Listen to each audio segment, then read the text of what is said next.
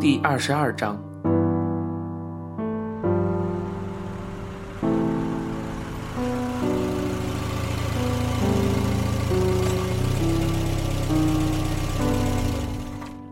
在龙江街二十八巷，我们家的那个巷口，我便叫计程车停了下来。巷子里了无人迹，各家门窗紧闭，只有墙头缺口的一根根光秃秃的晾衣竹竿，无字撑出在墙外。那些破烂的、丝丝缕缕的尿布、三角裤，大概早就收走了。左边秦参谋家的大门口仍旧缺着一扇，剩下的另一扇在风中。咿咿呀呀的来回摇晃。巷中的垃圾堆还在那里，黄黄黑黑的高耸着。阴沟里涨了雨水，浑浊浊的秽物冲到了路面，一片泥泞。风刮进巷子，发出呜呜的呼声，使得我们这条破败的死巷显得越加荒凉，而且极乱。我把母亲的骨灰坛紧紧的搂在胸前。我的手心在发汗，那只圆肚子的坛子有点滑溜溜，不容易捧牢，风大逼人，脚下也站不稳，一步一步，兢兢业业，我将母亲的骨灰坛护送到家了。我们家屋檐角上那块黑油布仍然覆盖在那里，上面压着许多红砖块，砖头都是发了黑霉的。前年，黛西台风过境，把我们的屋顶掀走了一角。第二天，父亲领着我跟弟娃，我们父子三个人合力把这片漏洞用油布遮了起来。我爬上屋顶，父亲站在梯子上，蒂娃在下面传递砖头。可是，艾美丽要比黛西强烈的多，这一角漏洞不知能不能抵挡得住今晚的暴风雨。我从大门缝中看到里面家中的门窗都关闭着，没有开灯，尚未到六点，父亲下班大概还没有赶回来。我捧着母亲的骨灰坛站在我们家的大门口，刹那间，我几乎忘了我离家已经四个月了，而且还是让父亲逐出家门的。我将母亲的骨灰坛搁在地下，纵身越墙，翻爬到屋内，打开大门，将母亲的遗骸迎接到家里。我们那间阴湿低矮的客厅，在昏暗中，我也能闻得到那一股常年日久在墙上、地上发出来呛鼻的霉味。那股特有的霉味是如此的熟悉，一入鼻，我顿时感到，真的又回到家了。我捻开客厅中那盏昏黄的吊灯，将母亲的骨灰坛放置在我们那张油黑的饭桌上。客厅里一切依旧，连父亲那张磨得发亮的竹靠椅位置也没有移一下，端端正正地坐落在客厅中的吊灯下。椅旁的一张小几上搁着父亲那副老花眼镜。夏天的晚上，屋内热气未消，我们都到门口去乘凉。父亲一个人留在屋内，打着赤膊，就坐在那张竹靠椅上，戴着老花眼镜，在那盏昏暗的吊灯下，聚精会神地阅读着他那本翻得起了毛的上海广义出版局出版的《三国演义》。只有蚊子叮他一下，他才啪的一下一巴掌打到大腿上，猛抬起头来，满脸愤然不平。陡然间。我又忆起父亲那张极度悲怆的面容来。母亲出走的那天夜里，父亲喝醉后，一脸泪水纵横，苍纹满布，他的眼睛布满了血丝，咿咿呜呜的对我们训了一夜的醉话。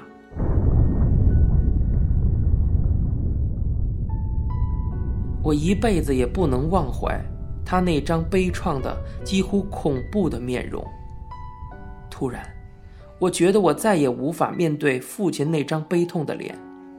我相信，父亲看见我护送母亲的骨灰回家，他或许会接纳我们的。父亲虽然痛恨母亲坠落不贞，但他对母亲其实并未能忘情。他房中挂在墙上的那张跟母亲合照是唯一的一张照片，一度取了下来，许多年后，又悄悄地挂回了原处。如果母亲生前悔过归来，我相信父亲也会让他回家的。而我曾经是父亲惨淡的晚年中最后的一线希望。他一直希望我有一天变成一个优秀的军官，替他争一口气，洗雪掉他被俘虏革职的屈辱。我被学校那样不名誉的开除，却打破了他一生对我的梦想。当时他的愤怒悲愤可想而知。有时我也不禁臆测，父亲心中是对我还有一丝希望的。盼望我痛改前非，回家重新做人。到底，父亲一度那般器重过我，他对我的父子之情总还不至于全然决裂的。然而，我感到，我绝对无法再面对父亲那张悲痛的、令人心折的面容。顷刻间，我悟到了，为什么母亲生前在外到处漂泊坠落，一直不敢归来。她多次陷入绝境，一定也曾想起过归家的念头。大概他也害怕面对父亲那张悲痛灰败的脸吧。一直到他死亡后，才敢回家。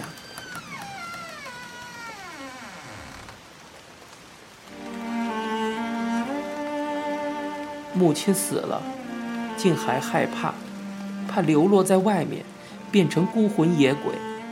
他那躯满载着罪孽的肉体烧成了灰烬，还要叫我护送回家，回到他最后的归宿。可见，母亲对我们这个破败的七零八落的家，也还是十分依恋的。我从裤袋里摸出一张纸来，那是一张金华饭店的信签，信签背面写着七七九七四一。那是上次金华饭店那个客人留给我的电话号码。我在信签正面给父亲写下了两行字，压在饭桌上母亲的骨灰坛旁。父亲大人，母亲已于中元节次日去世。这是母亲的骨灰坛。母亲临终留言：主儿务必将他的遗体护送回家，并下葬在地娃墓旁。清而流。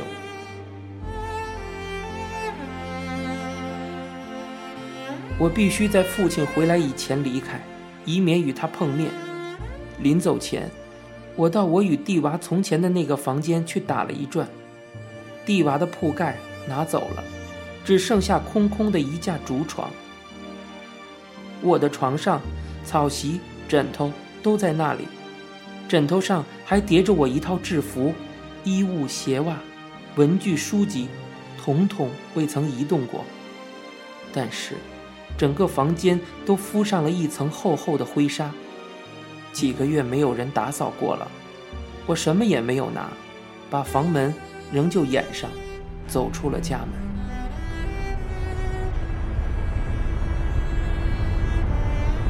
巷里的风迎面横扫过来，夹着急雨，打在脸上。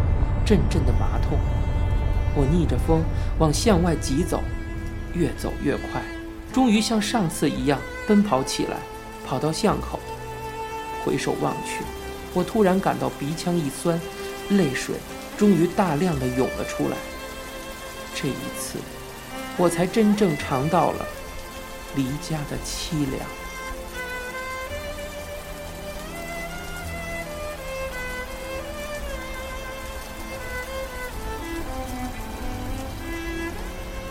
晚上十时许，艾美丽终于登陆了，整个台北市都叫嚣了起来。新公园里那一棵棵矗立的大王椰，给台风刮得像一群从疯人院里潜逃出来的狂人，披头散发、张牙舞爪的乱晃。好雨来了，乘着风，乱箭一般，急一阵，缓一阵，四处迸射。我在风雨交加中。钻进了公园内莲花池中央的那间亭阁里，在倚窗的板凳上坐了下来。我踢掉了鞋子，鞋肚子里灌满了泥水，走起来叽喳叽喳，从头到脚早已淋得湿透。风吹来，我感到全身的凄凉。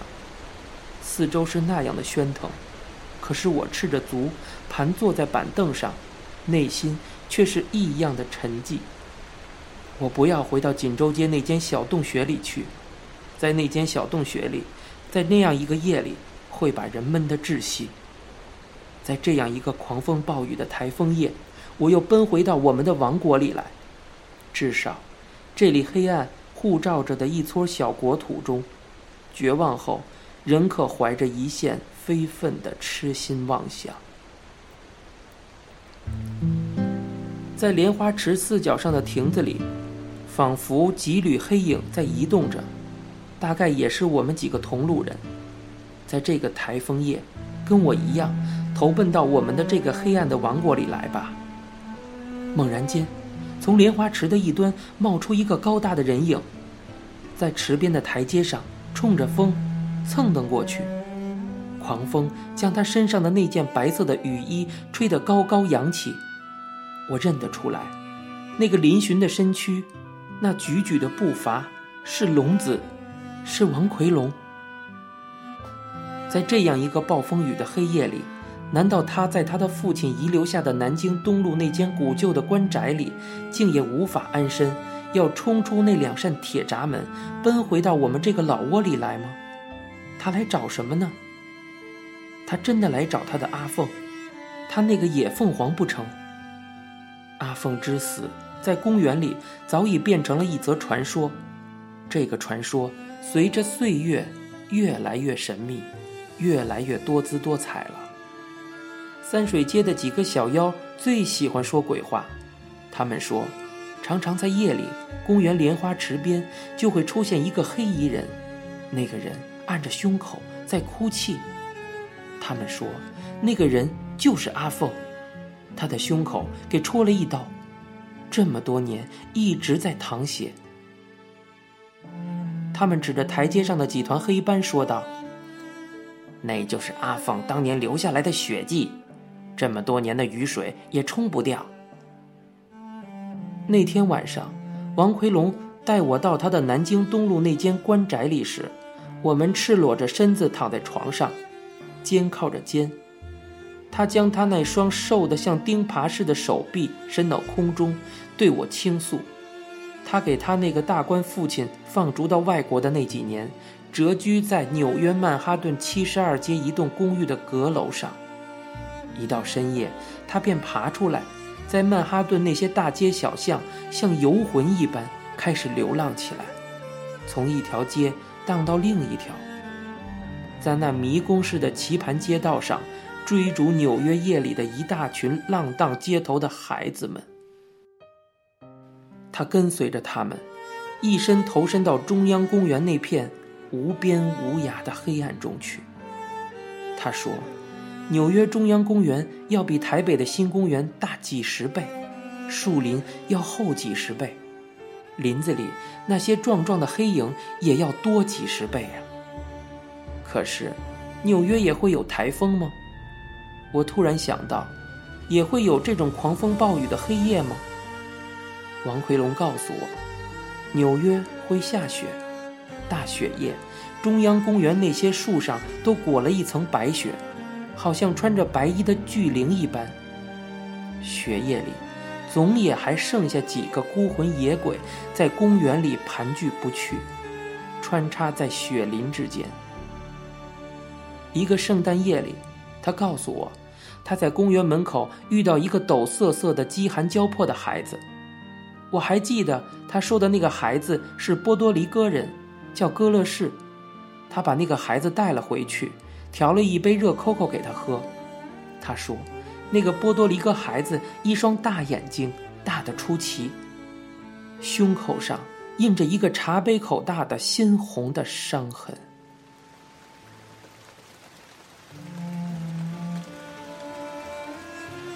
王奎龙从莲花池角上的一间亭子里走了出来，他的身旁多了一个人，那是一个矮小瘦弱、走起路来一蹦一跳、瘸得很厉害的一个身影。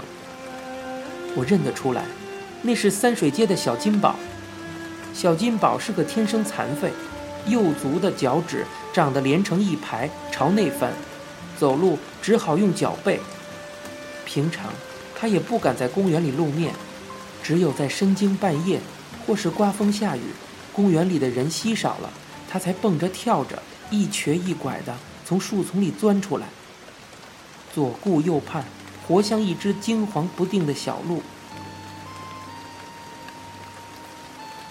龙子把他身上的那件白色的雨衣张开，裹覆到小金宝瘦弱的身上。两个人，一大一小，合成一团白影，一同消逝在狂风暴雨的黑夜里。而我，一个人，仍旧坐在亭阁里的板凳上，打着一双赤足。在呐喊呼啸的风雨声中，沉寂地等待着，直到夜越来越深，雨越来越大，直到一个庞大臃肿的身影水淋淋地闪进亭阁里来，朝着我，迟缓、笨重，但却咄咄逼人的压领过来。您现在收听到的是由白先勇先生原作，一辆松鼠播讲的。镊子。